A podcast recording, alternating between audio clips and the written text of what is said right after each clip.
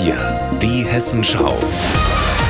Unser Thema aus Südhessen und Rhein-Main. Mit Mike Markloff. Hallo.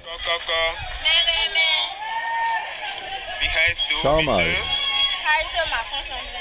Roland Maywald und Werner Ferdinand aus Oberramstadt sitzen zusammen an einem Laptop und sehen sich ein Video an. Das hat ihnen ihr gemeinsamer Freund Claude Begide aus Benin geschickt. Zu sehen sind Schulkinder, die einen glücklichen Eindruck machen und die Deutsch lernen. Roland Maywald und Werner Ferdinand sind die beiden Vorsitzenden des Fördervereins Savalu. Sie helfen seit über 20 Jahren Schulen im westafrikanischen Land aufzubauen.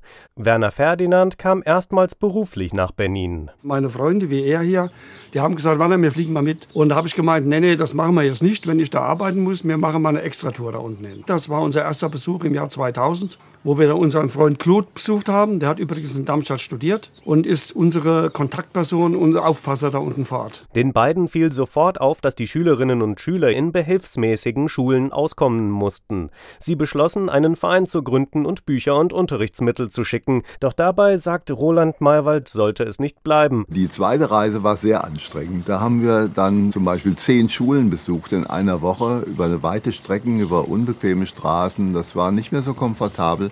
Aber da haben wir dann gesehen, was da noch für ein Bedarf im Hintergrund ist. Der Staat hat kein Geld, Schulen zu bauen.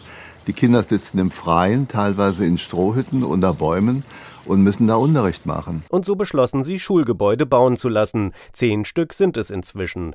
300.000 Euro hat der Verein Savalu aus Oberramstadt schon in den Schulbau in Benin investiert. Der Erfolg freut die beiden Oberramstädter. Aber die Dankbarkeit, die ihnen von den Menschen in Benin entgegenschlägt, ist manchmal überwältigend. Wir haben schon Veranstaltungen da unten, dann schleppen die Eltern und auch die Lehrer ihre Wohnzimmersessel auf das Schulgelände und dann sitzen wir wie die Paschas dann in den großen Sesseln drin.